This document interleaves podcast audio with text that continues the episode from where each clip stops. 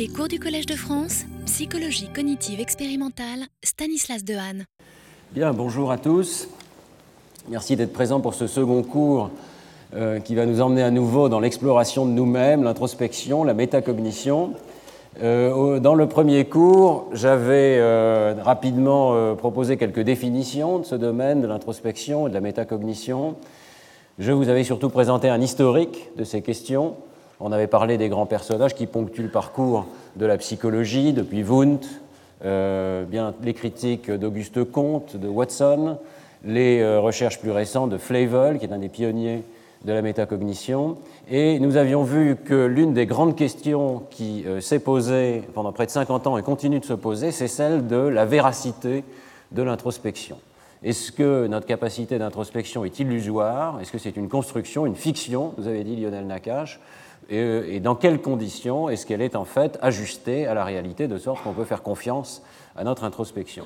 Alors euh, ça va être la question du cours d'aujourd'hui. J'essaierai de vous montrer que, bien entendu, il y a des limites extrêmement sérieuses à l'introspection, qu'il y a euh, toute une série d'exemples dans lesquels on peut montrer que l'introspection est euh, complètement fausse, mais qu'on peut commencer à comprendre sur quoi elle se fonde et dans quelles conditions les indices euh, sur lesquels l'introspection se fonde sont euh, appropriés. Et nous verrons dans la fin du cours d'aujourd'hui qu'il y a un certain nombre de situations où nous pouvons faire confiance à l'introspection jusque dans un grand détail euh, dans le rapport du sujet sur ces processus psychologiques. Mais alors, pour commencer, je voudrais citer un auteur contemporain américain. vous allez voir que c'est intéressant, un petit peu poétique aussi, qui nous fait une typologie des choses connues et des choses inconnues. Euh, c'est en anglais. As we know, there are known knowns, there are things we know we know.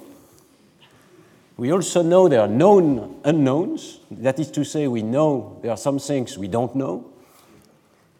But there are also unknown unknowns, the ones we don't know we don't know. Et l'auteur de ces lignes, euh, vous le connaissez, c'est Donald Rumsfeld, euh, secrétaire à la Défense américain en 2002 donc spécialiste de l'intelligence, n'est-ce pas? Et euh, qui, euh, je trouve cette citation est intéressante. D'abord, elle oublie un des domaines, euh, puisque la semaine dernière, je vous ai montré un tableau 2 x 2, donc il y a quatre cases. La case qui est oubliée, c'est celle des unknown knowns, c'est-à-dire des choses qu'on ne sait pas qu'on sait.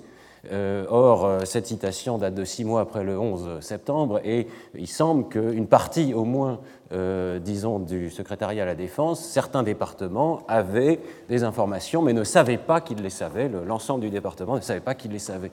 D'autre part, et ce qui est intéressant dans cette citation, c'est que, évidemment, ça fait peur. Si, d'après M. Runsfeld, il y a des choses tellement secrètes qu'on ne sait même pas qu'on ne les sait pas, évidemment, euh, c'est assez euh, terrifiant. Et ce qui est assez amusant, c'est qu'il nous dit lui-même qu'il Bon, évidemment, on pense à la présence d'armes de destruction massive en Irak, mais le fait qu'il existe des choses tellement secrètes que lui-même ne savait pas qu'il ne les savait pas, il en est absolument certain. Donc il est absolument certain de son ignorance, et en l'occurrence, nous savons que non. C'est-à-dire qu'en fait, il ne savait pas qu'il ne savait pas qu'il ne savait pas. Voilà. Euh, donc, euh, ça montre bien qu'on ne peut pas s'arrêter à un certain niveau et qu'il y a une capacité récursive dans l'introspection. Et euh, la typologie de Rumsfeld, si on peut l'appeler comme ça, s'arrête au deuxième niveau, mais en réalité, le troisième niveau est pertinent aussi. Bon, je m'arrête sur ces plaisanteries, mais ça vous montre bien que le fait de savoir à quel moment nos connaissances sur nous-mêmes sont pertinentes ou pas n'est pas un problème trivial, même pour un organisme plus large que, euh, comme celui du département de la Défense. Alors, euh, revenons à des choses sérieuses. L'idée que nous disposons d'une introspection est-elle illusoire? Eh bien, nous allons voir dans le cours que les données sont en fait contradictoires et qu'on peut trouver des exemples dans lesquels les sujets montrent une cécité pratiquement totale au mécanisme décisionnel, une incapacité de prédire leur propre performance dans un futur plus ou moins lointains, et d'autres exemples, au contraire, où les sujets ont une excellente capacité de rapporter ce qui se passe dans leur tête au moment où ils prennent une décision. Et nous essaierons de comprendre ce qui fait la différence entre les uns et les autres. Mais euh, je voudrais commencer donc par certains exemples classiques de cécité de l'introspection. Je vous ai présenté la semaine dernière l'exemple de la cécité au choix, c'est-à-dire une situation où la personne finit par décrire un choix qu'elle n'a pas fait par un tour de, de prestidigitation. Il y a beaucoup d'autres exemples. Alors Nisbet et Wilson en 1977 en recensent toute une série. Euh, je voudrais mentionner à la suite de Lionel Nakache la semaine dernière que certains syndromes neuropsychologiques sont typiquement des échecs de l'introspection des sujets d'une manière tellement massive que c'en est à peine croyable. Donc ici, je mentionne un article de Berti et collaborateurs dans Science en 2005 qui décrit les, les bases cérébrales de l'anosognosie pour l'hémiplégie L'anosognosie pour l'hémiplégie, c'est cette situation tout à fait extraordinaire où une personne qui est hémiplégique, qui ne peut pas servir d'un bras, euh, nie son déficit et prétend qu'elle peut tout à fait se mouvoir convenablement, qu'elle peut applaudir des deux mains, par exemple, qu'elle peut faire toutes sortes d'actions dont en réalité elle est bien incapable. Et c'est une chose qui n'est pas encore euh, complètement expliquée. Euh, alors bien entendu, on pourrait lister aussi dans cette liste de cécité de l'introspection l'ensemble des traitements non conscients dont j'avais parlé il y a deux ans dans le cours, euh, il est tout à fait clair que euh, nous avons là une immense source de cécité de l'introspection, puisque par définition, euh, ces phénomènes ne sont pas conscients. Et ce qui est assez paradoxal, c'est qu'on peut même arriver à des situations où l'imagerie cérébrale, je vous l'avais montré donc il y a deux ans, peut être meilleure que le participant lui-même. C'est-à-dire que l'hétéroception, le fait de regarder directement dans le cerveau du sujet par imagerie, peut être meilleure que l'intro spection. Et euh, je cite ici deux exemples récents intéressants.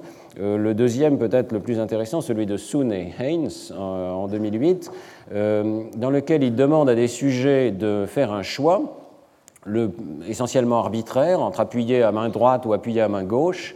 Et avec l'imagerie cérébrale, il montre de façon assez remarquable qu'il existe des activations dans le cortex préfrontal, dans l'air 10 de Brodmann, qui permettent de prédire mieux que le hasard si une personne euh, va appuyer avec la main droite ou avec la main gauche 10 secondes environ avant que l'action soit faite. Donc 10 secondes, c'est un temps extrêmement long et les sujets ne sont pas conscients d'avoir de tels déterminants partiels, hein, statistiques, mais néanmoins réels, euh, de leurs actions. Donc l'ensemble des traitements non conscients euh, pourrait tomber dans, cette case. Alors je voudrais vous montrer des exemples plus spécifiques et qui relèvent plus spécifiquement, au moins dans la classification de la littérature, de la métacognition. Et euh, mon premier exemple sera celui de euh, l'introspection que nous pouvons avoir de la résolution d'un problème. Lorsqu'on vous pose un problème difficile à résoudre, euh, vous avez parfois le sentiment d'être proche de la solution. On dit je suis chaud, je suis presque là, voilà, je vais trouver la solution. Et la question, évidemment, se pose de savoir si ces introspections sont réelles ou pas.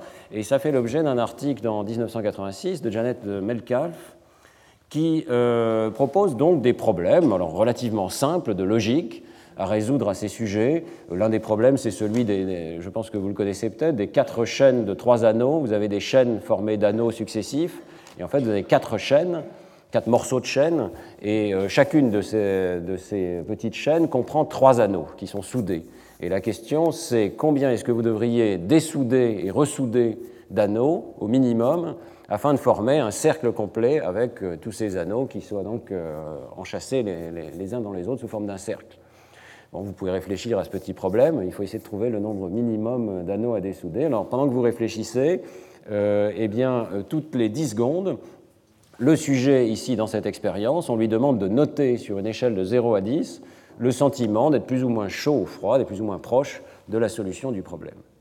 Et alors, ce qui est tout à fait euh, amusant, donc on peut évidemment comparer ensuite les résultats suivant que le sujet a atteint la bonne solution ou n'a pas atteint euh, la bonne solution et s'est satisfait d'une solution incorrecte. Peut-être vous avez trouvé la solution. Si vous avez trouvé quatre anneaux, euh, ce n'est pas la, bonne solution. voilà. Mais peut-être vous avez le sentiment de l'avoir trouvé. La bonne solution, c'est trois anneaux. Bon.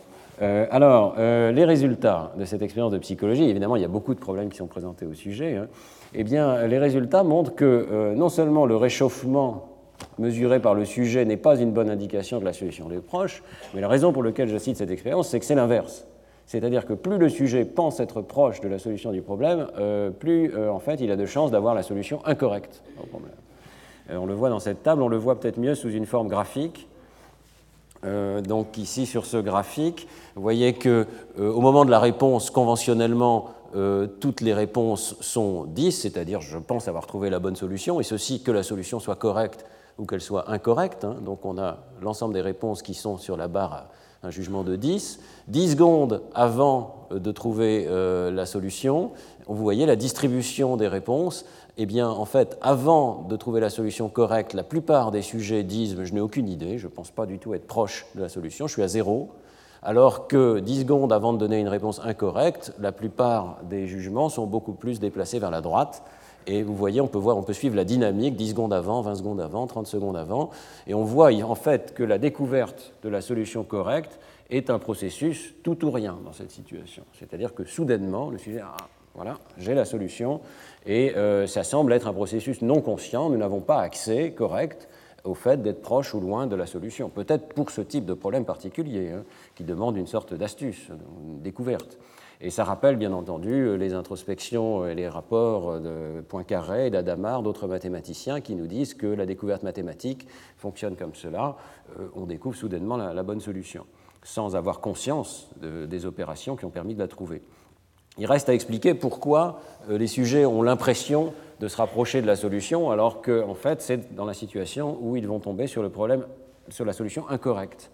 Eh bien, euh, ce qui est proposé par les auteurs, c'est que euh, lorsqu'on a le sentiment d'une approche progressive de la solution, en fait, c'est parce qu'on est en train de se convaincre soi-même qu'il n'y a pas de meilleure solution. Donc, on, on, a une introspection de cette recherche d'une solution et de l'acceptation progressive d'une solution qui n'est pas élégante, dont on voit bien qu'elle n'a pas l'air d'être parfaite, mais dont on se convainc progressivement que peut-être c'est quand même la bonne. Et euh, de ce processus-là, nous avons une sorte d'introspection dans la mesure où nous faisons une série d'opérations de vérification. c'est une explication plausible. J'y reviendrai sur la fin du cours euh, pour voir quel genre d'opérations sont accessibles à la conscience ou pas. Alors, je ne voudrais pas vous laisser avec l'impression que la métacognition est euh, toujours totalement fausse, même si dans le cas qu'on vient de voir, elle est à l'inverse de la réalité.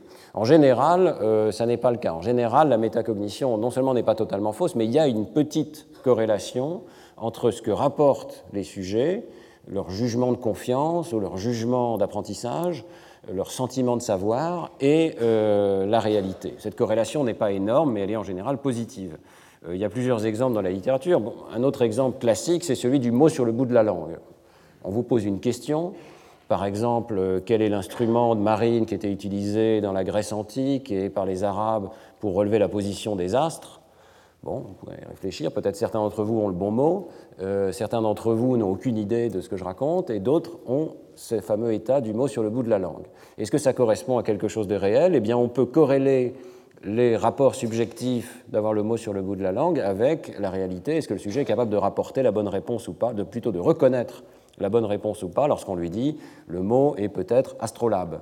Et là, vous dites ah oui, effectivement, c'est astrolabe.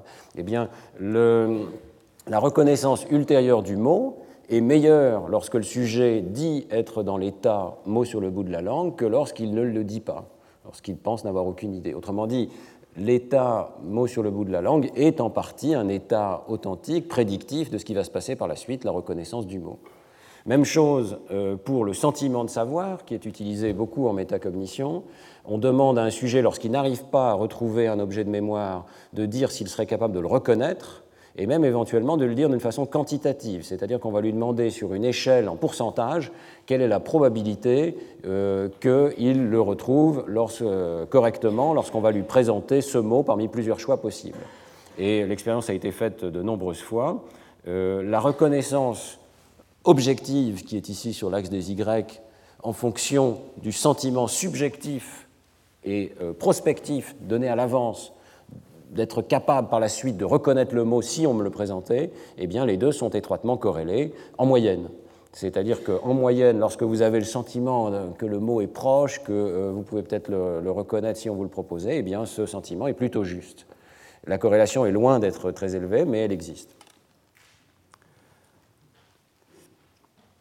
Euh, même chose euh, pour d'autres situations dans lesquelles on demande au sujet, par exemple, des jugements euh, de mémoire.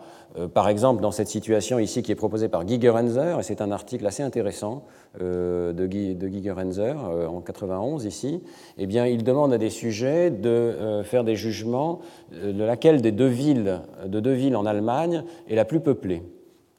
Donc il propose une cinquantaine de villes, il tire des paires au hasard, et euh, il demande au sujet donc de faire ce jugement, mais aussi de juger à quel point euh, ils ont euh, l'impression de pouvoir donner une réponse correcte, avant qu'on leur donne bien entendu un feedback sur leur réponse.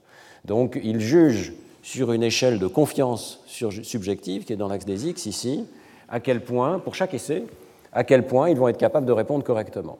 Et vous voyez qu'on leur propose plusieurs euh, points sur cette échelle. L'un des points, c'est 50%, c'est-à-dire je réponds vraiment au hasard, j'ai l'impression de répondre au hasard. L'autre, c'est 100%, je suis absolument sûr de ma réponse. Et entre les deux, nous avons euh, toute une gradation de réponses possibles.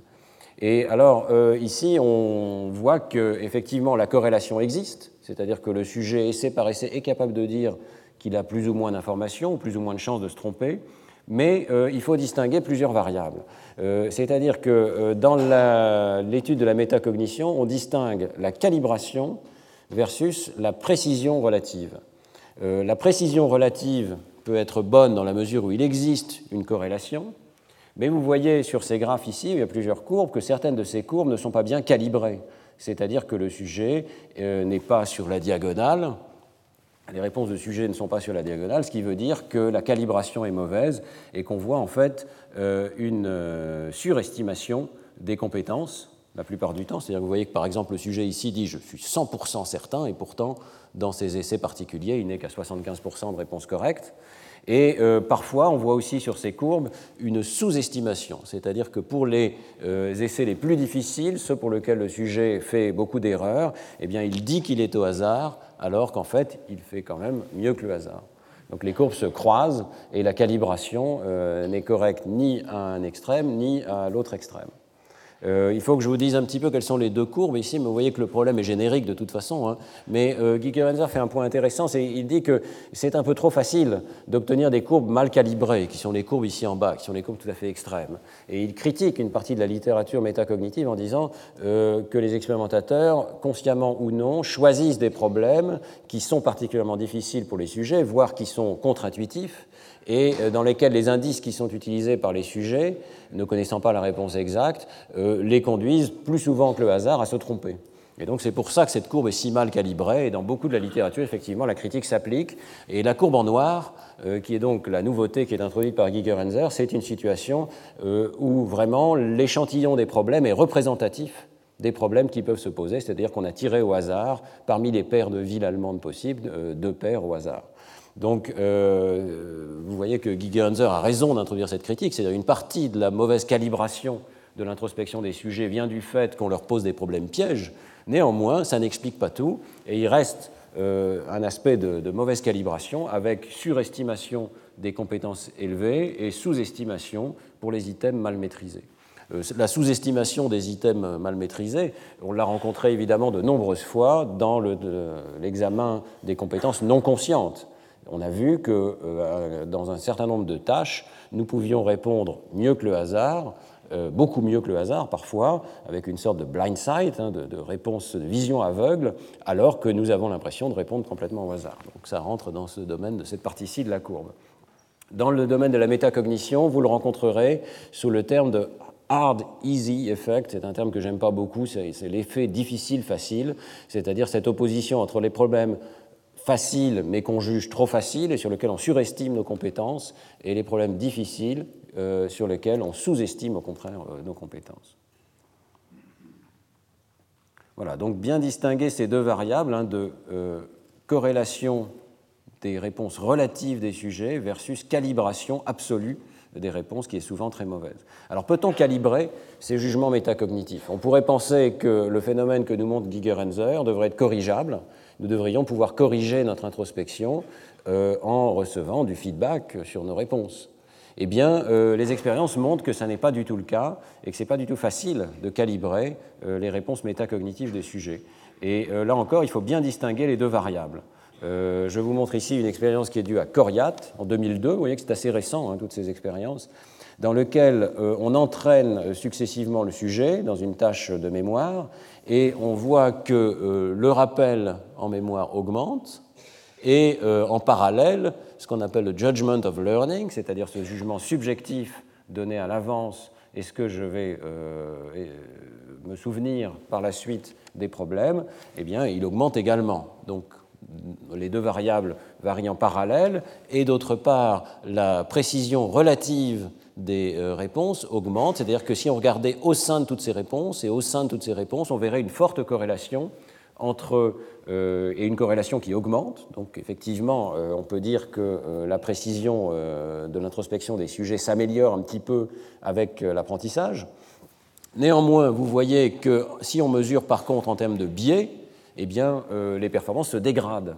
C'est-à-dire que les sujets ont un biais de plus en plus grand à juger, euh, et en l'occurrence à sous-estimer euh, leur performance de mémoire, alors qu'en principe, euh, cette expérience aurait dû les calibrer d'une meilleure manière. Et ce, cet effet de moindre confiance avec l'apprentissage est un effet que Coriat et ses collaborateurs répliquent dans de très nombreuses expériences. Apparemment, plus on s'entraîne, plus euh, on sous-estime ses performances, qu'il y ait du feedback ou pas, dans toutes sortes de conditions expérimentales. Euh, c'est assez difficile donc de calibrer correctement les performances du sujet. C'est un phénomène qui, là encore, n'est pas complètement expliqué à ma connaissance. Mais donc notre introspection n'est pas forcément calibrée dès le premier essai et n'est pas forcément calibrable avec l'apprentissage, en tout cas très imparfaitement. Alors, euh, dans ces expériences, euh, les expérimentateurs ont euh, observé un phénomène nouveau, curieux, inattendu, c'est qu'il y a au moins une condition qui améliore considérablement notre jugement de mémorisation des essais, c'est-à-dire la situation où nous sommes capables de prédire que nous allons effectivement ou pas nous souvenir d'un item mémorisé. Et cette situation, c'est le délai. Alors, je vais vous expliquer comment cette expérience fonctionne. Euh, mais euh, le résultat fondamental, c'est qu'il est plus facile de juger si l'on a appris correctement une paire de mots après un certain délai que euh, dans l'immédiat. Le fait d'introduire un délai améliore notre introspection. Alors comment cette expérience se passe? Eh bien, il y a deux conditions qui sont comparées. Ce sont des expériences qui sont dues à Nelson et Dunlowski.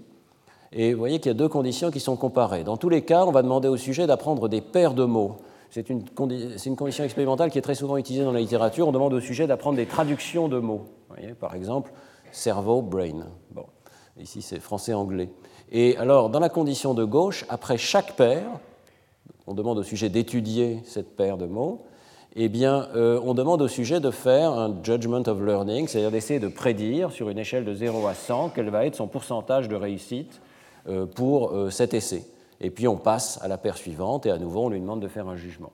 Et à la fin seulement, évidemment, on va tester euh, sa performance réelle de mémoire, et on va regarder s'il y a une corrélation entre son jugement et sa performance réelle de mémoire. Dans la situation de droite, vous voyez qu'on réorganise les essais de sorte qu'il y, a une phase d'étude ici, dans laquelle toutes les paires sont étudiées par les sujets, et ensuite seulement on euh, présente le premier mot de la paire et on demande à la personne de euh, décider pour ce mot-là quelle est la probabilité qu'elle se souvienne de la traduction qui lui est associée. Eh bien, euh, ça fait une différence absolument phénoménale. Dans la condition de gauche, il y a une corrélation très modeste entre les jugements introspectifs des sujets et la performance réelle. Autrement dit, les sujets n'ont pas une très bonne introspection des euh, items sur lesquels ils vont échouer ou réussir, alors que dans la condition de droite, l'introspection devient absolument excellente. Vous voyez, près de 90% euh, de, corrélation, enfin un coefficient de corrélation de, 0,90, pardon, et euh, ça indique donc que le fait d'introduire ce délai a euh, permis d'obtenir une corrélation très importante, une capacité d'introspection beaucoup plus importante de la part du sujet. Alors qu'est-ce qui se passe dans cette expérience? Euh, D'abord, le phénomène est très réplicable, c'est vraiment devenu un des phénomènes phares, je dirais, de la métacognition. Et euh, eh bien, l'explication la plus simple, c'est peut-être tout simplement que euh, le sujet essaye de récupérer l'information en mémoire et, dans la situation avec le délai, fonde sa réponse métacognitive sur le succès ou l'échec de cette tentative de récupération en mémoire. Euh, si je reviens à la situation expérimentale, vous voyez que dans cette situation ici, euh, plutôt commençons par la situation de gauche. Lorsque vous venez d'étudier la paire cerveau-brain, on vous montre cerveau, vous savez que la réponse est brain, vous n'avez pas d'effort de mémoire particulier à faire, vous essayez de vous en souvenir. Dans la situation de droite, il y a déjà eu un certain délai, et donc au moment où on vous présente cerveau, d'une certaine manière, cette présentation constitue en soi un challenge pour votre mémoire. Vous allez essayer de retrouver le mot. Et euh, ce que proposent Dunlowski et collaborateurs, Nelson et Dunlowski, c'est que euh, c'est vraiment l'effort même d'essayer de se souvenir en mémoire qui conduit au jugement introspectif.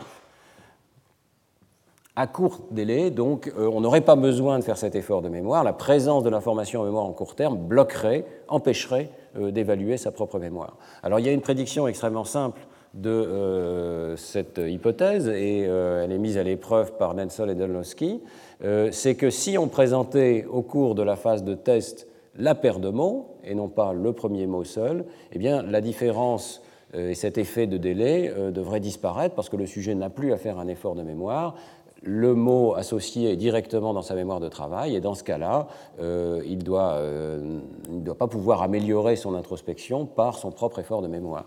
Donc euh, les auteurs réalisent cette expérience, et vous voyez que ici on voit donc la performance des sujets, et ce sont des courbes cumulatives qui nous montrent le pourcentage de, sujets qui atteignent un certain niveau de performance introspective.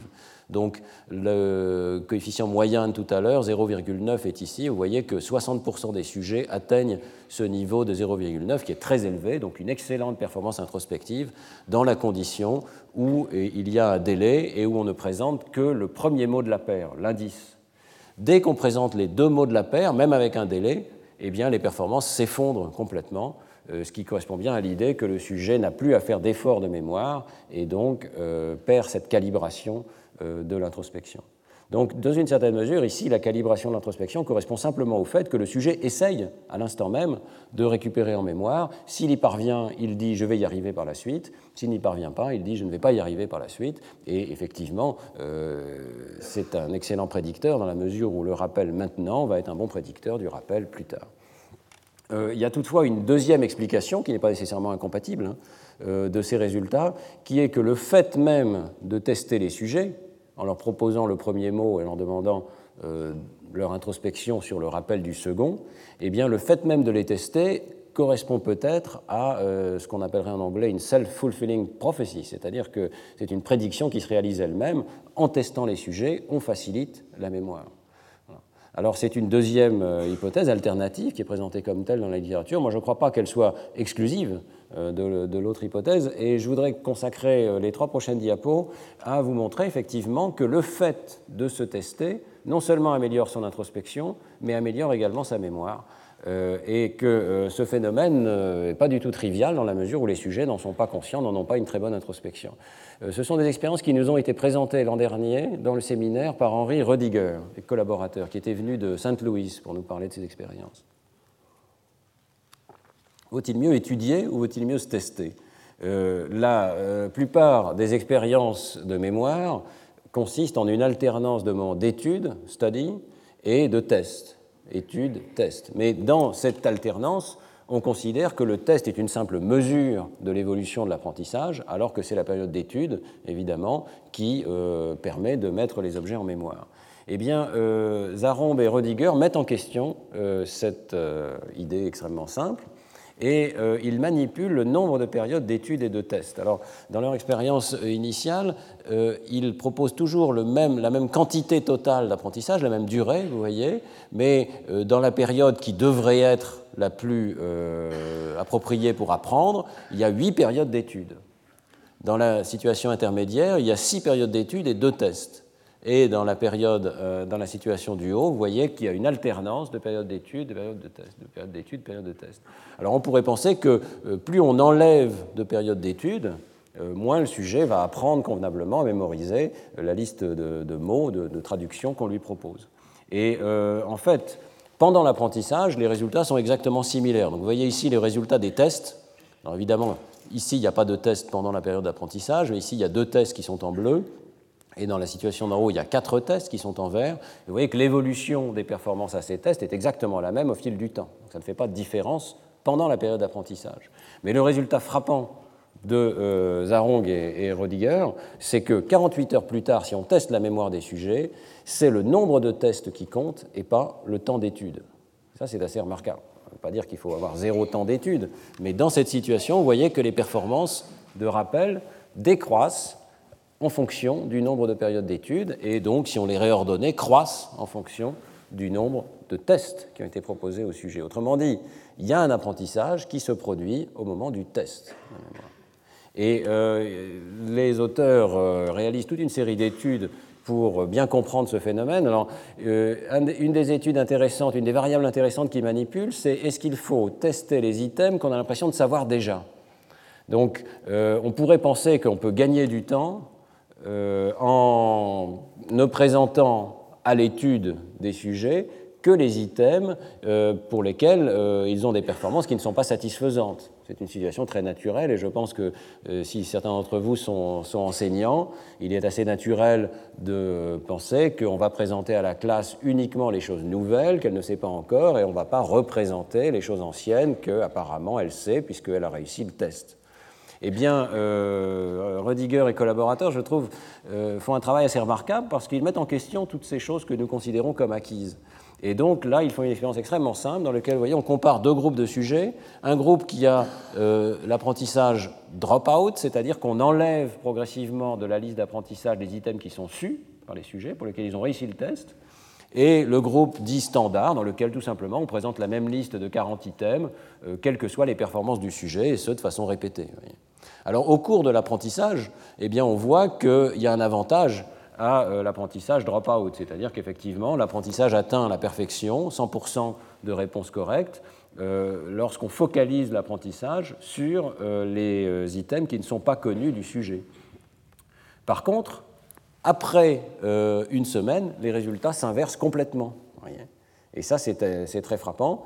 Ce sont les personnes du groupe qui a étudié de façon répétée tous les items, y compris ceux qu'ils pensaient savoir et dont les tests montraient qu'ils les savaient à un instant donné, qui ont les meilleurs résultats après une certaine phase d'oubli. Autrement dit, ce qui nous préserve de l'oubli, c'est le fait d'avoir d'une certaine manière surétudié les items.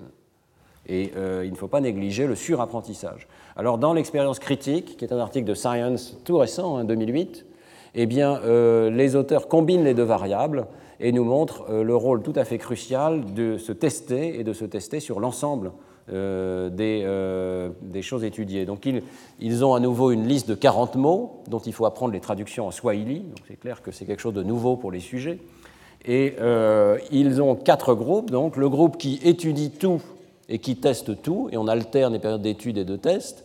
Le groupe qui étudie tout, mais on ne teste que les items dont il ne se souvenait pas au test précédent, donc progressivement il y a de moins en moins d'items qui sont testés le groupe qui étudie uniquement les items dont le test a échoué, mais qui on teste tous les items, et le groupe qui étudie seulement les items pour lesquels euh, il a échoué au test, et euh, qui ne teste également que les items pour lesquels on n'avait pas réussi au test précédent. Donc progressivement, il y a de moins en moins de mots qui sont étudiés de plus en plus euh, fortement. Eh bien, au cours de l'apprentissage, à nouveau, les performances sont rigoureusement identiques. Donc, tous ces groupes évoluent de la même manière. Il y a en réalité hein, quatre alternances d'études et de tests, et donc on voit l'évolution au fil de ces quatre alternances ici, avec tous les groupes progressent de la même manière. Par contre, alors c'est intéressant aussi, parce que je reviens à la métacognition quand même, quelle est la prédiction des sujets? Ben, on demande au sujet de ces fameux judgment of learning, leur introspection sur ce qui va se passer, est-ce qu'ils vont se souvenir des items, et dans tous les groupes, les prédictions des sujets sont les mêmes. Je vais me souvenir d'environ 20 mots, euh, à peu près 50%. Il y a des variations d'un sujet à l'autre, et elles sont en partie corrélées apparemment aux performances, mais les sujets donnent le même niveau moyen de calibration, aux alentours de 50% de mémoire. Et ils se trompent massivement, puisque dans le groupe qui a été testé sur l'ensemble des items, il y a à peu près 80% de rappels euh, plus tard, une semaine plus tard, alors que dans le groupe qui n'a été testé que euh, sur les items qui ne savaient pas à un instant donné, eh bien, vous voyez que les performances sont dramatiquement moins bonnes. Et le phénomène ne dépend que de ce qui a été présenté au cours du test. Donc c'est bien le test lui-même qui compte. C'est le fait de se tester, y compris sur des items qu'on croyait savoir, mais dont on découvre que peut-être il fallait les consolider, qui améliore considérablement euh, la situation d'apprentissage.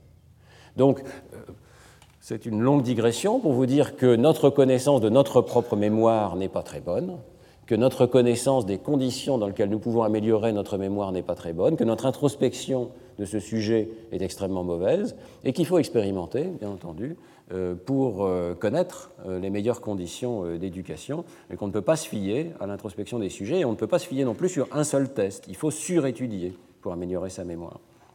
Alors, dans des études ultérieures, Karpik et collaborateurs, toujours avec Rediger, hein, montrent que les étudiants ne pensent pas Autrement dit, c'est vraiment une forme d'illusion cognitive. Nous n'avons pas une bonne introspection du rôle des tests et de l'importance cruciale des tests euh, dans euh, la mémorisation.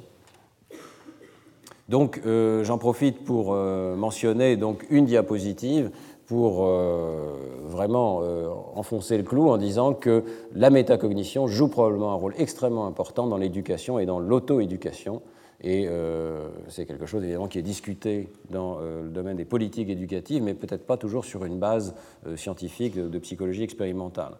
La représentation par l'élève des connaissances qu'il possède et de la façon dont il peut les améliorer pourrait être un élément essentiel de l'éducation dans la mesure où ça permet à l'élève de se demander comment as-tu fait pour comprendre, qu'est-ce que tu ne sais pas, comment peux-tu trouver l'information pertinente, Comment peux-tu faire pour apprendre mieux? Et toutes ces questions euh, ne sont pas triviales, elles demandent à être calibrées, elles demandent à être améliorées au fil du temps.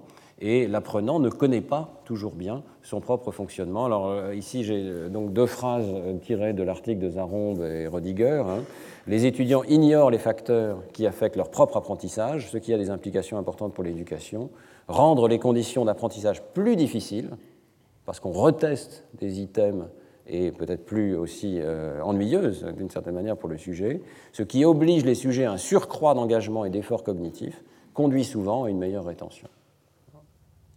Je pense que le type d'expérimentation est absolument crucial pour améliorer, d'une part, bien entendu, notre introspection, mais aussi tout simplement la mémorisation finale, hein, puisque à la fin, le résultat primaire de l'expérience de Rediger, c'est quand même un différentiel extraordinaire de réussite objective hein, dans le test de mémoire.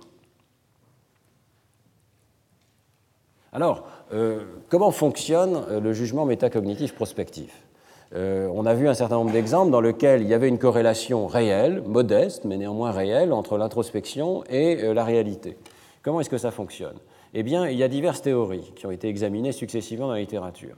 Une première théorie, on vient de voir un exemple où c'est peut-être le cas, c'est que le sujet essaye tout simplement de retrouver l'information en mémoire. Lorsqu'il la retrouve facilement, rapidement, il dit je vais m'en souvenir facilement. Lorsqu'il ne la retrouve pas, il dit je m'en souviens pas.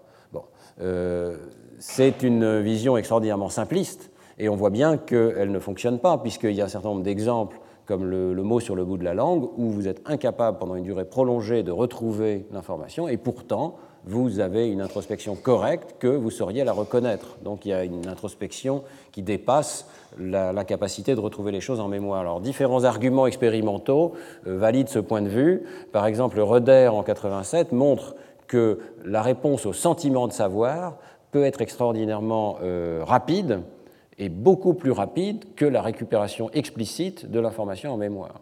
Donc euh, le sentiment de savoir est un jugement efficace et qui peut au contraire guider nos stratégies de récupération en mémoire. L'ordre des opérations n'est pas que l'on récupère d'abord en mémoire et qu'on fait le jugement ensuite.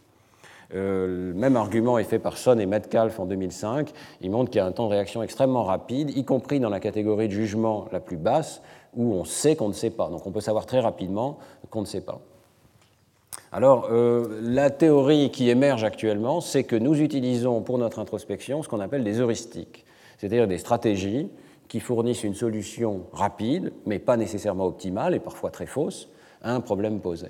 Et les heuristiques qui sont discutées dans la littérature euh, expliquent, dans une certaine mesure, pourquoi le jugement métacognitif apparaît mal calibré. Ça, c'est l'argument de Guy Grenzer en 1991, et je vous renvoie à cet article. deux heuristiques sont discutées dans la littérature. La première, c'est une évaluation de la familiarité du problème. Si le problème me paraît familier, je vais dire que euh, j'ai euh, une compétence métacognitive et que je vais être capable de le résoudre ou de m'en souvenir.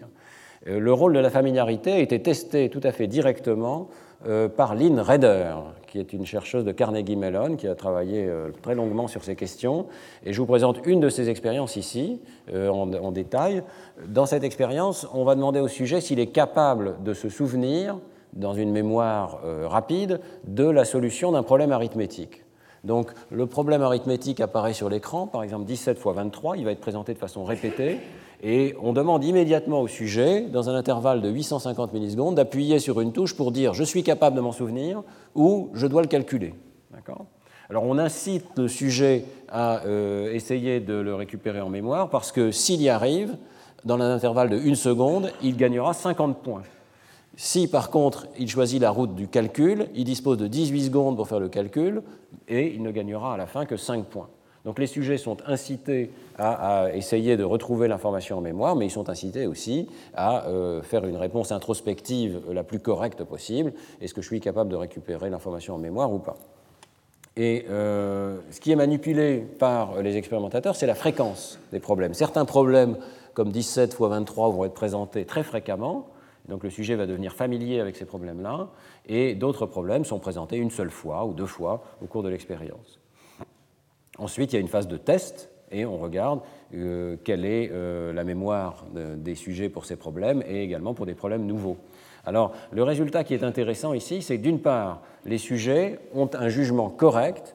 Euh, ici, vous voyez la fréquence avec laquelle les problèmes sont présentés, et euh, le nombre de fois où le sujet a tenté de récupérer l'information en mémoire.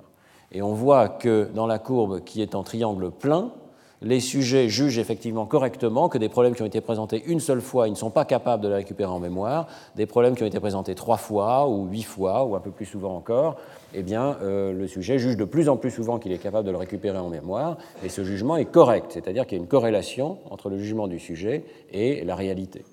Donc la fréquence de présentation des problèmes fait varier de façon parallèle les réponses subjectives des sujets et les réponses objectives de mémoire. Maintenant, ce qui est intéressant, c'est ce qui se passe avec les triangles creux, qui sont des problèmes qui n'ont jamais été présentés auparavant, où on remplace la multiplication par une addition. Donc au lieu de voir 17 fois 23, vous voyez 17 plus 23.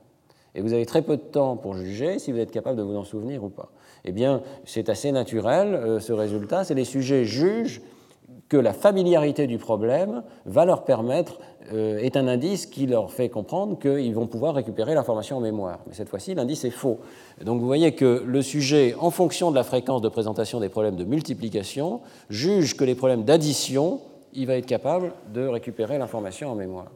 Euh, c'est une preuve directe qui se fonde sur cet indice de familiarité du problème, euh, mais euh, malheureusement, dans ces conditions particulières, c'est un indice qui est faux.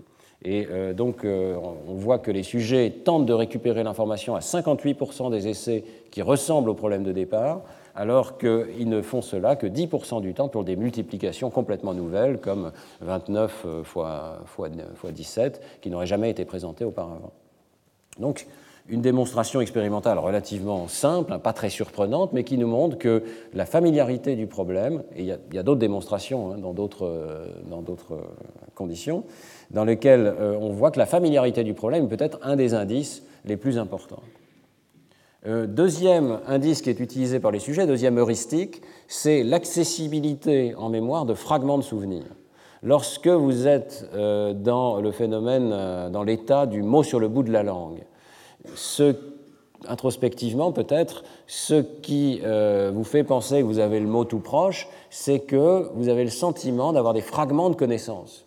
Vous n'avez peut-être pas le nom de la personne, par exemple, mais vous savez où elle habite, vous savez quand est-ce que vous l'avez rencontrée pour la dernière fois, vous savez quel métier elle fait. Et le nom vous échappe, mais tous ces éléments d'information que vous avez ou que vous croyez avoir à votre disposition contribuent au sentiment d'avoir le mot sur le bout de la langue. En tout cas, c'est la théorie qui est proposée par Coriat et ses collaborateurs en 1993. Alors, ils utilisent le mot d'accessibilité, ce n'est pas un très joli mot, mais je crois que ça dit bien ce que ça veut dire, c'est-à-dire plus j'ai de fragments d'informations disponibles dans ma mémoire, ou apparemment disponibles, plus je vais euh, juger introspectivement que cette information est effectivement dans ma mémoire. Donc le sentiment de savoir augmenterait, selon Coriat, de façon monotone avec l'accessibilité des informations. Alors comment tester euh, cette euh, idée? Eh bien, euh, l'expérience de Coriat est assez intéressante. Il va essayer de mesurer les fragments d'informations qui sont disponibles au sujet. Pour ce faire, il présente une série de quatre consonnes à mémoriser. À chaque essai, vous recevez quatre consonnes, par exemple la F, K, D, R vous devez les mémoriser. On vous distrait pendant une période d'une vingtaine de secondes avec une autre tâche, et au bout de cette vingtaine de secondes, on vous demande d'essayer de récupérer le maximum d'informations, donc le maximum de lettres. Alors c'est ça qui va permettre de mesurer les fragments d'informations dont dispose le sujet. On va lui demander de rapporter toutes les lettres dont il croit se souvenir, mais avec une pénalité pour qu'il ne rapporte pas trop de lettres, pour qu'il n'essaie pas de deviner. Donc s'il y a des lettres fausses, il aura une pénalité euh, dans le nombre de points qu'il reçoit à la fin. Et euh, ensuite, on lui demande un jugement de sentiment de savoir, c'est-à-dire le sentiment qu'il serait capable de reconnaître le mot, plutôt la chaîne de caractères, lorsqu'on la lui présente par la suite. Et enfin, on fait un jugement de reconnaissance parmi huit chaînes de caractères possibles, laquelle était celle que vous aviez dû mémoriser. Donc on va corréler le sentiment de savoir, comme d'habitude, avec la reconnaissance effective de la chaîne de caractères parmi les huit chaînes proposées. En fait, la corrélation, c'est le graphe que je vous ai présenté en début de cette conférence, qui vous montrait qu'il y a parfois une très bonne corrélation, en moyenne, hein, entre le sentiment de savoir et le jugement de reconnaissance. Mais ce qui est intéressant ici, c'est comment le jugement de sentiment de savoir est euh, euh, peut-être prédit, peut-être corrélé avec les fragments de connaissances, les fragments de lettres dont se souvient le sujet dans cette période. D'après Coriat, plus on a accès à des fragments de lettres, le jugement euh, de sentiment de savoir doit être élevé. Et c'est exactement ce qui est trouvé euh, comme résultat. Ici, vous avez donc euh, la moyenne du sentiment de savoir, feeling of knowing, qui peut aller entre 0 et 100%. Ici, c'est une prédiction sur la tâche de reconnaissance future, donc c'est en pourcentage prédit. Et vous voyez, les différentes courbes ici correspondent au nombre de lettres que le sujet a rapporté correctement durant cette période, vous voyez que le nombre de lettres que le sujet rapporte correctement est un bon prédicteur du sentiment de savoir. En particulier, il y a ce point ici où le sujet a rapporté correctement les quatre lettres, et lorsqu'il a rapporté correctement les quatre lettres, eh bien, il a un sentiment de savoir de l'ordre de 90% ici. Lorsqu'il en a rapporté 3, il est aux alentours de 80. Lorsqu'il en a rapporté 2, il est aux alentours de 60 en moyenne. Vous voyez que c'est assez naturel. Plus je suis capable de réaliser cette tâche mais sans avoir de feedback, hein, de donner un certain nombre de lettres correctes, plus mon sentiment de savoir est élevé. Mais alors, ce qui réellement valide la théorie de Coriat, c'est la deuxième variable, celle qui est à l'intérieur de chacune de ces courbes ici, qui est le nombre de lettres incorrectes. Wrong, ici, c'est le W sur l'axe des X, ici, c'est le nombre de lettres incorrectes qui est rapporté par le sujet. Et là, on voit un phénomène tout à fait euh, paradoxal et amusant, c'est que plus le sujet rapporte de lettres incorrectes, en plus des lettres correctes qu'il a rapportées, plus son sentiment de savoir est grand. Donc, euh, c'est évidemment, c'est une erreur métacognitive à nouveau, hein.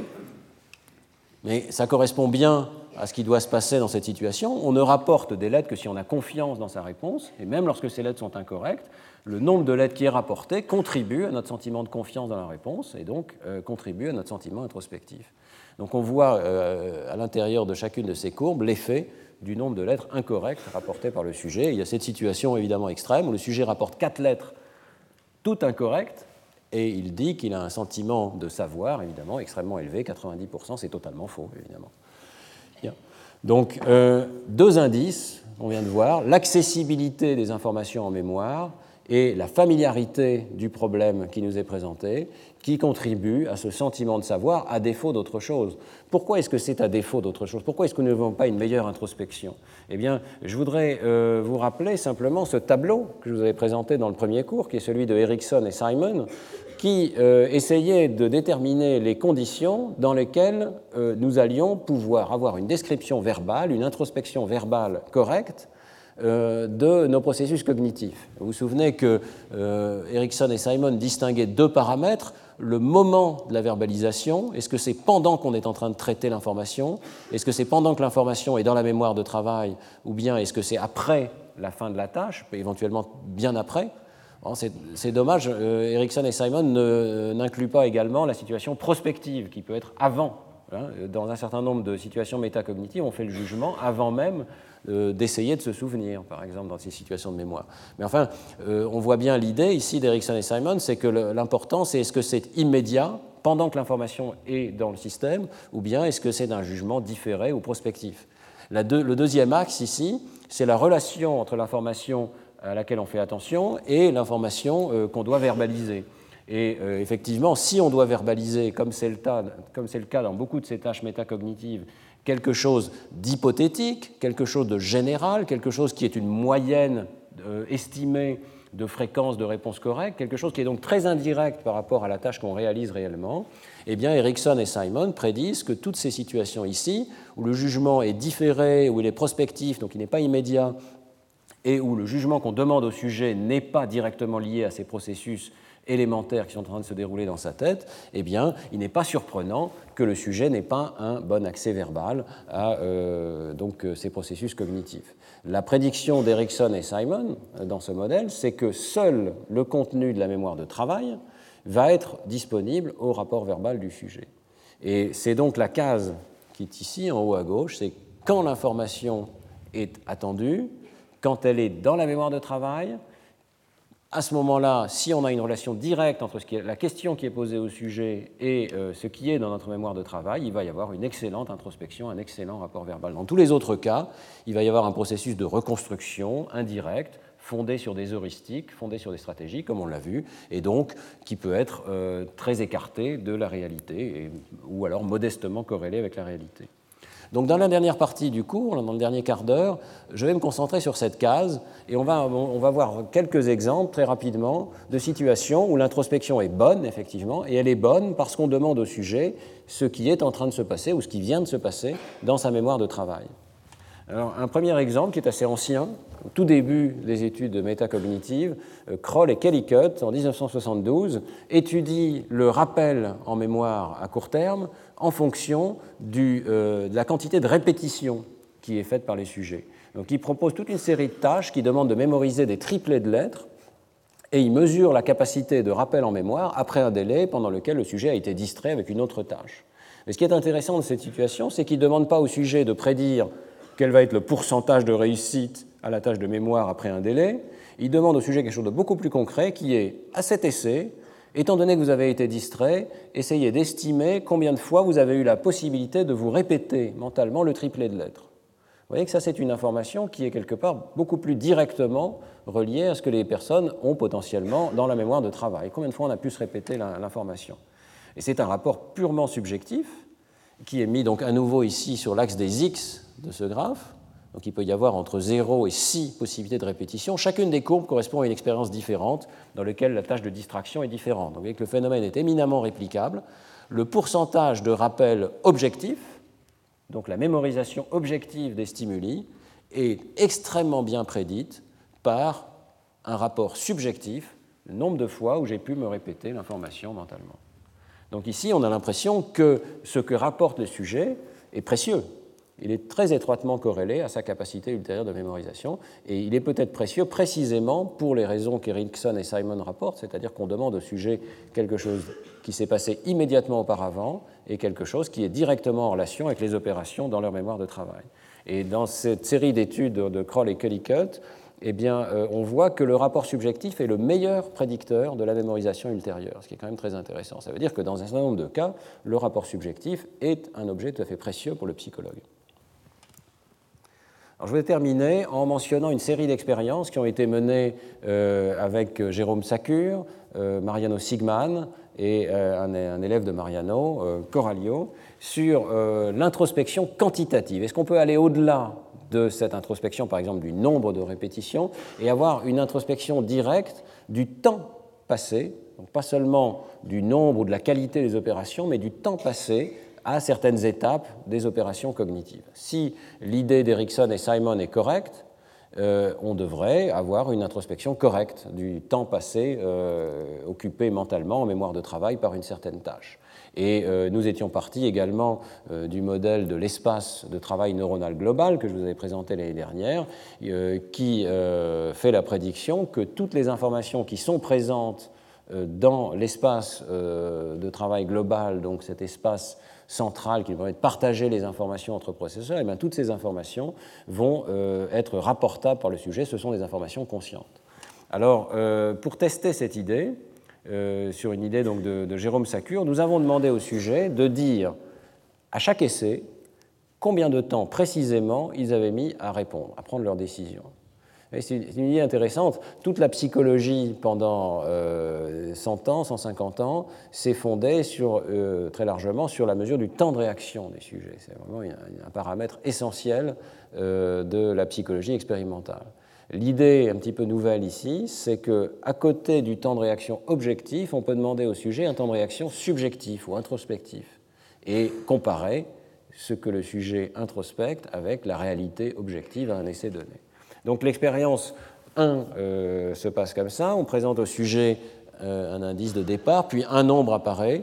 Le sujet doit décider si ce nombre est plus petit ou plus grand qu'une référence donnée.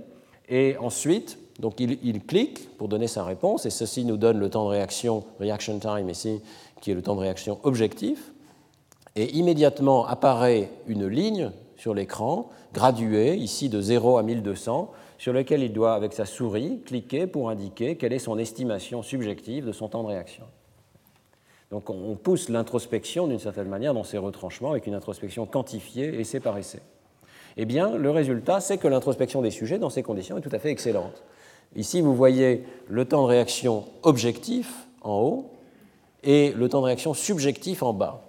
Et vous voyez que euh, les euh, deux courbes sont extrêmement parallèles. Ici, elles sont présentées en fonction du nombre qui est présenté comme cible. Les sujets devaient comparer les nombres par rapport à 45.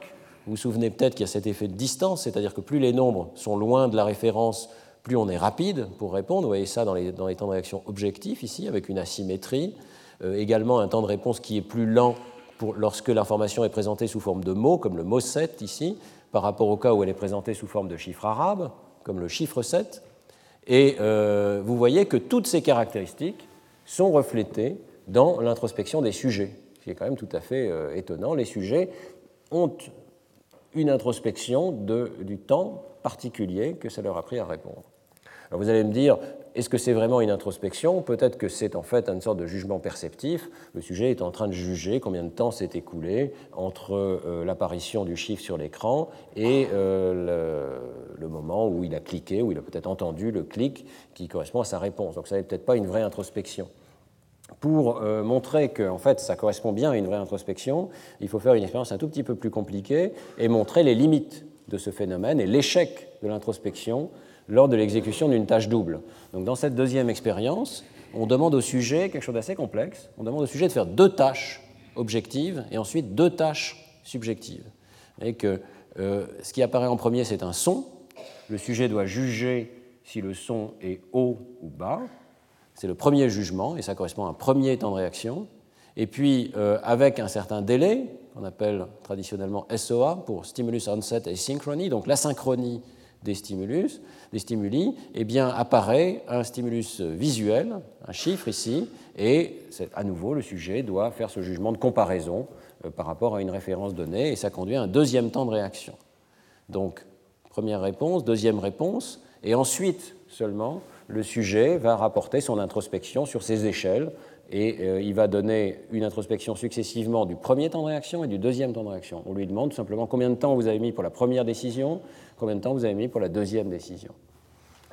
Eh bien, cette fois-ci, les résultats sont très différents parce que le sujet est complètement aveugle à un phénomène qui est pourtant un phénomène massif de la psychologie cognitive, qui s'appelle la période psychologique réfractaire, c'est son nom traditionnel, c'est-à-dire le fait que la deuxième réponse, ici, est ralentie par la première. Sur ce graphe, vous voyez en haut euh, les réponses euh, objectives du sujet, ce sont ces deux courbes ici, en fonction du délai entre les deux stimuli. vous voyez que le premier item T1, donc le son ici, on y répond de façon essentiellement constante, peut-être avec un léger ralentissement en fonction du délai entre T1 et T2, mais la plupart du temps c'est constant aux alentours de 600 millisecondes. Donc la première décision n'est pas affectée par la présence d'un deuxième item. Par contre, la réponse au deuxième item est considérablement ralentie. Et euh, ça correspond à l'existence d'une sorte de collision mentale à un niveau euh, central, c'est-à-dire qu'on ne peut pas prendre deux décisions en même temps.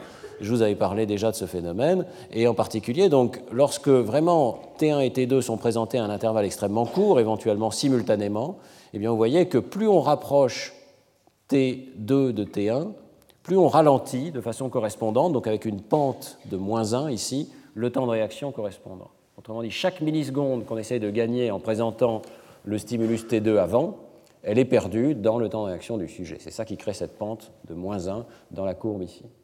Donc c'est un phénomène frappant, c'est-à-dire qu'on ne peut pas euh, faire deux choses en même temps. Mais comme on ne peut pas faire deux choses en même temps, eh bien on n'a pas une bonne introspection qu'on ne peut pas faire deux choses en même temps. Alors vous voyez en bas euh, les introspections des sujets, les euh, réponses subjectives des sujets euh, sont totalement aveugles au fait qu'il y a un ralentissement de la deuxième réponse. Les sujets jugent que dans, dans tous les cas, la première réponse et la deuxième réponse vont à la même vitesse. Il se passe ici quelque chose de curieux. Alors on pourrait dire les réponses du sujet sont totalement insensibles à tous les paramètres expérimentaux, mais ça n'est pas le cas, parce que si je prends n'importe laquelle de ces cellules ici et je regarde tous les temps de réaction qui ont contribué euh, de façon objective et de façon subjective, je trouve une excellente corrélation. Donc le sujet a une introspection de ce qui s'est passé à un essai donné. La seule chose dont il n'a pas une bonne introspection, c'est cet énorme délai de la deuxième réponse par rapport à la première. Qu'est-ce qui se passe ici? Eh bien, l'explication euh, qui est proposée, euh, qui repose sur un modèle qui a été proposé au départ par Pachler, c'est qu'il y a un goulot d'étranglement central. Les deux cibles arrivent peut-être presque en même temps ou avec un délai très petit, mais la décision centrale se conduit comme un goulot d'étranglement. On ne peut pas prendre deux décisions en même temps. Il y a une étape euh, dont on avait vu en partie les bases cérébrales dans le cours de l'an dernier, qui correspond à cette prise de décision centrale, qui ne peut faire qu'une décision à la fois. Et ensuite, les réponses peuvent se dérouler en parallèle. Dans le cadre du modèle euh, de l'espace de travail neuronal euh, que j'avais proposé avec Jean-Pierre Changeux, on pourrait, c'est un schéma vraiment extrêmement grossier ici, mais on pourrait proposer donc qu'il y a un état central de traitement de l'information au niveau du cortex préfrontal et des aires qui lui sont associées, qui correspond, euh, qui est nécessaire, disons, pour le traitement de l'information sur la cible T1. Et pendant ce temps-là, la cible T2 est complètement bloquée, elle est mise en attente. Et c'est seulement lorsque cette étape euh, centrale est terminée pour T1 qu'on peut passer à une étape centrale pour T2. Euh, ce qui est intéressant, c'est que l'introspection du sujet n'a l'air d'exister que pour les opérations qui se situent à ce niveau central.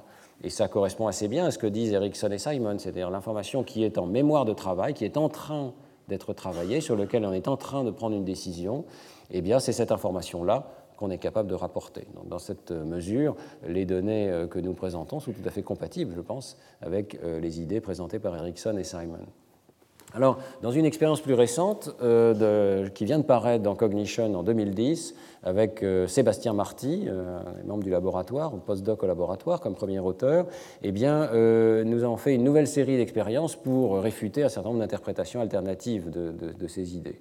La première, c'est que peut-être les sujets sont incapables de euh, calibrer correctement leurs réponses et qu'il y a un problème de calibration. Donc, dans ces nouvelles expériences, on calibre les réponses du sujet en commençant par les entraîner avec un son euh, de durée variable avec du feedback sur leurs réponses et vous voyez que les sujets sont très rapidement capables de fournir une estimation extrêmement précise de la durée des sons. Ici, c'est leur estimation euh, subjective, ici, c'est la durée objective, et il y a une très bonne corrélation entre les deux. Néanmoins, tout de suite après avoir fait euh, donc, ce jugement de la durée des sons, on retrouve les mêmes problèmes d'introspection, et euh, ceci dans une expérience un petit peu plus complexe, je vais terminer là-dessus, euh, qui nous montre qu'on peut pousser l'introspection des sujets vraiment dans ces retranchements. Ici, dans cette nouvelle expérience, nous avons posé pas moins de quatre questions introspectives au sujet, après chaque essai d'une tâche double. Donc le sujet fait la tâche double que je viens de vous présenter, jugement du son, jugement du chiffre, avec un intervalle variable entre les deux. Et ensuite, on va lui poser quatre questions. Première question, combien de temps avez-vous pris pour répondre au stimulus auditif? Donc c'est l'introspection du temps de réaction 1. Une échelle de réponse, le sujet clique. Deuxième question, introspection du temps de réaction 2. Combien de temps avez-vous pris pour répondre au stimulus visuel? Jusque-là, c'est la même chose que l'expérience de Coralio et collaborateurs. Troisième question, introspection du délai entre le premier stimulus et le deuxième. Ça, c'est important parce que euh, on va donc demander à la personne combien vous pensez qu'il y a eu de temps entre le stimulus auditif et le stimulus visuel. Si son espace central introspectif est occupé par la décision 1, notre prédiction, c'est qu'elle ne devrait pas être capable de répondre à cette question convenablement, donc au délai très court. Et ça montrerait, d'une certaine manière, qu'il y a une vraie illusion de l'introspection ici. On a vraiment une perte d'information sur le monde extérieur quatrième introspection, introspection du temps libre. Alors, l'idée ici, c'est de demander au sujet quel est le délai qui s'est écoulé entre la, la, fin de sa décision concernant le premier stimulus et le moment d'apparition du deuxième stimulus. Il y a évidemment un certain nombre de cas où le deuxième stimulus apparaît nettement plus tard, et donc le sujet a l'impression d'avoir eu un petit peu de temps libre, et après, le deuxième stimulus est apparu. Et on lui demande d'essayer de juger ça, mais on lui demande aussi d'essayer de juger dans le sens inverse. Si le deuxième stimulus est apparu avant que vous ayez fini de prendre votre première décision, utilisez la partie négative de cette échelle pour nous dire que euh, T2 est arrivé donc trop tôt. Je n'avais pas fini mon jugement auditif quand le stimulus visuel est arrivé. Et on demande au sujet d'essayer de juger quantitativement ce phénomène introspectif. Les résultats sont très intéressants parce qu'ils cernent extrêmement finement les limites de l'introspection. Premièrement, on réplique totalement les phénomènes euh, qui ont été observés auparavant, c'est-à-dire que dans les temps de réaction objectifs, qui sont les deux courbes du haut ici, il y a cet effet de période réfractaire, donc le temps de réponse 1 est constant, le temps de réponse 2 est fonction du délai entre T1 et T2, le, le délai objectif, et l'introspection du sujet, elle, est que tout ça lui a pris exactement le même temps dans les deux cas. J'ai oublié de vous parler d'un phénomène qui n'est pas expliqué, il y a un problème de calibration à nouveau des réponses du sujet, qui n'est pas bien compris ici, mais les estimations du sujet sont très en dessous de la réalité. Elles peuvent être corrélées, hein, la corrélation est bonne, euh, essai par essai, mais pour une raison que nous ne comprenons pas, l'introspection de la durée de ces opérations est, beaucoup plus courte que leur durée réelle. Peut-être parce que, si je reviens au modèle précédent, hein, l'introspection ne concernerait qu'une étape particulière de traitement de l'information et nous n'avons pas une bonne introspection de la partie perceptive ou de la partie de la réponse motrice. Ça, c'est une spéculation. En tout cas, donc, réplication du phénomène précédent. Et maintenant, regardons les deux autres questions. Les sujets ont une introspection partiellement corrélée du délai qui s'est écoulé entre le stimulus 1 et le stimulus 2. Mais si on regarde un petit peu dans le détail, ici, donc, c'est le délai objectif, on voit que pour les délais objectifs les plus courts, la courbe s'écarte radicalement de ce qu'elle devrait être. Vous voyez qu'ici, le délai est de zéro. Donc c'est simultanéité. Si quelque chose, le jugement de simultanéité devrait être extrêmement précis. Euh, ça devrait être très facile pour les sujets de dire que le stimulus auditif et le stimulus visuel sont survenus en même temps. Or, dans cette situation de tâche double, les sujets pensent qu'il y a eu un délai de l'ordre de 250 millisecondes en moyenne entre les deux stimuli. Donc ils se trompent complètement sur l'apparition du stimulus 2 pendant qu'ils sont en train de faire la tâche 1. Si vous regardez les barres d'erreur, c'est extrêmement intéressant parce qu'on observe un effet qui est l'inverse de l'effet traditionnel à la loi de Weber, c'est-à-dire que normalement les délais très courts sont jugés très précisément. Mais ici, pendant toute cette période où le sujet est en train de faire la tâche 1, on a une très mauvaise estimation avec des barres d'erreur qui sont très grandes pour juger quand est-ce que le stimulus 2 a été présenté. Et euh, dernière introspection qui était demandée au sujet, l'introspection du temps libre. Alors là encore, on voit à première vue une courbe de corrélation qui est assez bonne, c'est-à-dire que en fonction du délai objectif, euh, l'introspection des sujets euh, varie, hein. elle augmente. Plus le délai entre T1 et T2 a été long, plus les sujets disent oui, j'ai eu du temps libre, j'ai eu de plus en plus de temps libre. Le problème, c'est ce qui se passe dans la partie gauche de la courbe à nouveau. Les sujets ne, ne disent jamais que le stimulus 2 est apparu avant qu'ils aient fini leur décision sur le stimulus 1, alors qu'objectivement, c'est effectivement le cas très souvent. Euh, mais ils n'ont pas conscience que euh, le stimulus 2 apparaît parfois pendant qu'ils sont en train de prendre leur décision. Ils ont en moyenne euh, des réponses autour de zéro, c'est-à-dire qu'ils disent Ah oui, juste quand j'avais fini ma décision, le stimulus 2 est apparu. Mais ça, c'est une illusion. Alors on peut, sur la base de ces résultats, faire une reconstruction introspective, et je pense que c'est un concept assez intéressant. Sur la gauche, ici, vous avez les événements objectifs d'un essai, c'est-à-dire le temps de réaction 1, qui prend en moyenne ici à peu près 650 euh, millisecondes, et puis le temps de réaction 2, sous forme de cette barre bleue, en fonction du moment où est apparu le deuxième stimulus. Voyez? Donc quand le deuxième stimulus apparaît tout de suite, le temps de réaction 2 est très long. Quand le deuxième stimulus apparaît beaucoup plus tardivement, le temps de réaction 2 est très court. C'est le phénomène que je viens de vous décrire. On voit que les, réactions 2 prennent un temps relativement constant lorsqu'on est occupé par la tâche 1. Il faut attendre que la tâche 1 soit finie. À ce moment-là, on peut avoir une réponse 2. ça, c'est le, le, phénomène objectif. Eh bien, si on tente une reconstruction fondée sur l'introspection des sujets, on trouve un résultat qui est en partie différent de ce qui s'est passé objectivement. Donc, le temps de réaction 1 est ici, et dans les autres cours, voyez, on a, fait la reconstruction de la manière suivante. On a d'abord porté euh, en rouge le temps qui était estimé par les sujets euh, comme le délai entre T1 et T2, donc les deux cibles successives. Donc on a mis une barre rouge à chaque fois. Ici, c'est le paramètre objectif, hein, mais ici, c'est le paramètre subjectif des sujets. Donc on voit bien que même lorsque l'intervalle est de 0 objectivement entre T1 et T2, les sujets rapportent de l'ordre de 250 millisecondes de délai.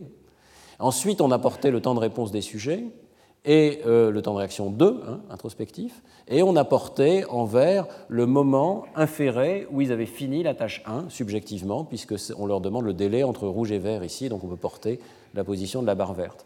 Donc on voit que les sujets ont une excellente introspection de la fin de la tâche 1, la position de la barre verte est à peu près la même tout le temps, et on finit la tâche 1 à peu près au même moment tout le temps.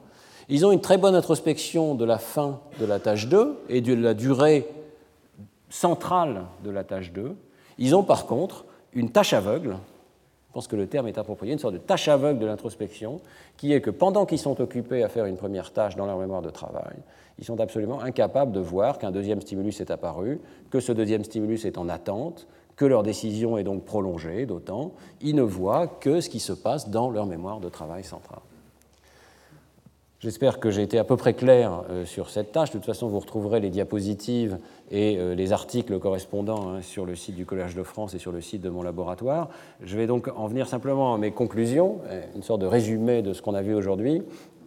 D'abord, il est tout à fait clair que notre introspection est massivement limitée. Et il ne faut pas surestimer notre capacité d'introspection. Nous souffrons d'illusions métacognitives, par exemple lorsque nous croyons approcher de la solution d'un problème, ou bien lorsque nous pensons avoir suffisamment étudié une question, alors qu'en fait on, voit que objectivement notre mémoire va être mauvaise par la suite. Seule l'expérimentation, et je pense que c'est un point fondamental, l'expérimentation sur nous-mêmes ou sur euh, d'autres cerveaux nous permet d'évaluer nos connaissances. Et je pense que ça, c'est un point très important dans le domaine de l'éducation. Si un ministre euh, ou un secrétaire à la défense vous dit je sais ce que je ne sais pas euh, et je sais comment il faut améliorer les performances éducatives du système scolaire, si ces connaissances ne sont pas fondées sur une psychologie expérimentale, je serais personnellement très suspicieux parce que si elle est fondée exclusivement sur l'introspection euh, de la personne, eh bien, elle risque fort d'être illusoire. Néanmoins, adultes, et nous parlerons, je pense, la semaine prochaine euh, du développement métacognitif chez l'enfant, euh, mais adultes, nous avons développé diverses heuristiques pour juger de notre mémoire.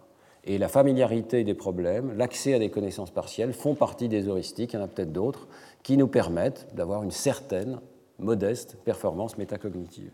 Et puis, il y a au moins un cas où notre introspection est tout à fait réelle, c'est lorsque le contenu actuel ou récent de l'espace de travail neuronal conscient est directement euh, accessible à l'introspection, lorsqu'on demande un rapport euh, immédiat ou un rapport avec un très léger délai. Euh, malheureusement, comme on l'a vu dans les cours des années précédentes, de très nombreuses informations échappent à cet espace de travail. D'une part parce qu'il est lent et sériel, c'est l'expérience qu'on vient de voir, donc quand on fait attention à une tâche, on ne peut pas en même temps faire attention à une autre. D'autre part, parce qu'il y a toute une série de traitements non conscients euh, auxquels il n'a pas accès. Et ces traitements non conscients, on l'avait vu il y a deux ans, sont d'une variété absolument phénoménale, depuis les informations auxquelles on ne fait pas attention, aux informations qui sont transitoires, qui sont codées par des processeurs spécialisés, donc l'information reste encapsulée dans un processeur, par exemple l'information grammaticale, on n'a aucune conscience de la complexité des opérations grammaticales dans notre cerveau, ou des informations de reconnaissance des objets qui sont extrêmement complexes, mais on n'a pas d'introspection. Les connexions cérébrales qui sont responsables de ces computations, on n'y a pas accès évidemment. Donc euh, toutes ces séries d'informations font que naturellement notre introspection est limitée et vous voyez qu'on commence à comprendre que notre introspection correspond finalement à un traitement tout à fait particulier dans un espace de travail euh, qui peut être délimité par des méthodes cognitives. Je vous remercie de votre attention et peut-être on peut prendre quelques questions en cinq minutes si euh, certains d'entre vous souhaitent poser des questions. Merci.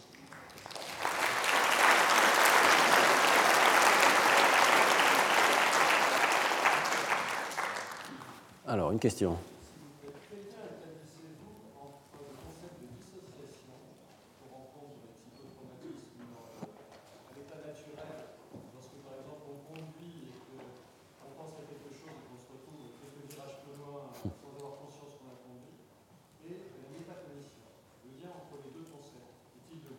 Hmm. Euh, bon, il faudrait que je réfléchisse un petit peu, mais la, situation que vous décrivez est une situation d'automatisation, c'est-à-dire qu'on a routinisé un certain nombre d'opérations motrices ou sensorimotrices, et euh, William James en parlait déjà, progressivement, elles disparaissent de euh, notre mémoire de travail et elles ne sont plus accessibles à l'introspection. Il peut même y avoir des situations où essayer d'y accéder est délétère, c'est-à-dire qu'à ce moment-là, la performance primaire diminue. Euh, donc euh, le terme dissociation me plaît assez dans ce que vous décrivez, c'est-à-dire qu'il y a vraisemblablement un transfert de ces opérations sensorimotrices vers des circuits qui sont beaucoup plus automatisés et qui sont inaccessibles à la conscience. Euh, probablement dans, le cas de la conduite automobile, ça peut être des circuits soit directement de ce qu'on appelle la voie dorsale du cerveau qui nous permet de faire une transformation sensorimotrice entre la vision et l'action, soit éventuellement des circuits sous-corticaux qui fassent appel par exemple aux noyaux gris centraux, aux noyaux gris de la base, qui interviennent dans le contrôle fin de l'action, ainsi que le cervelet. Hein. Donc c'est très facile d'imaginer pourquoi ces opérations-là ne sont pas accessibles à la conscience.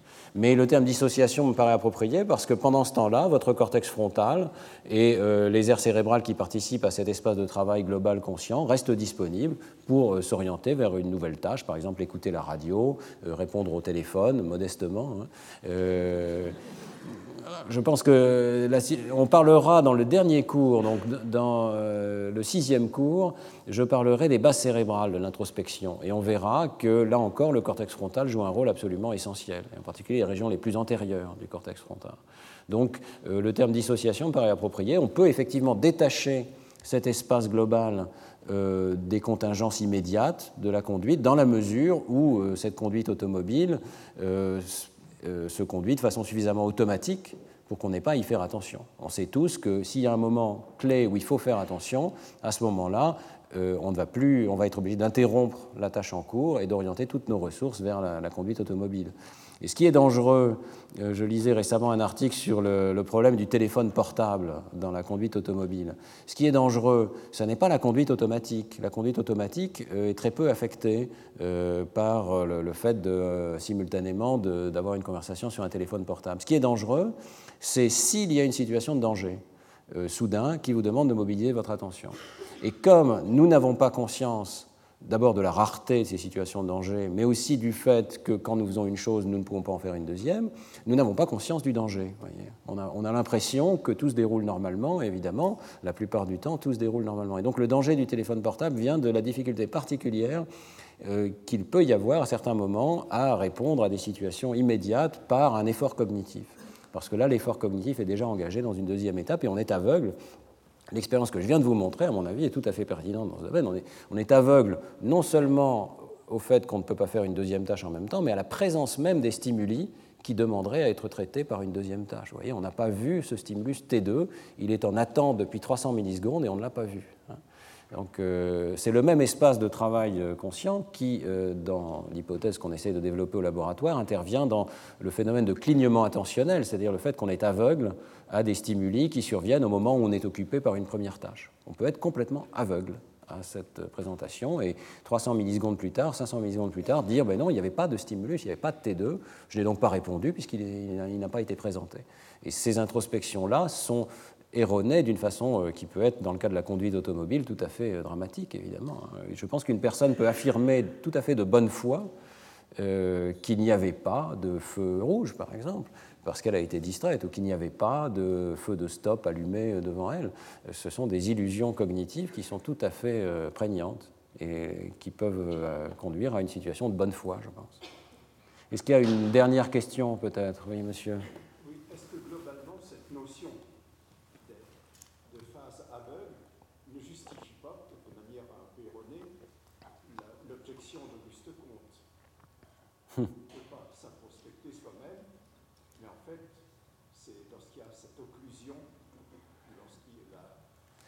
Euh, alors ça c'est très intéressant, oui, parce que euh, on avait vu que la réponse euh, correcte au paradoxe de Comte, c'était de dire qu'on pouvait tout à fait avoir une introspection rétrospective, immédiatement après les faits.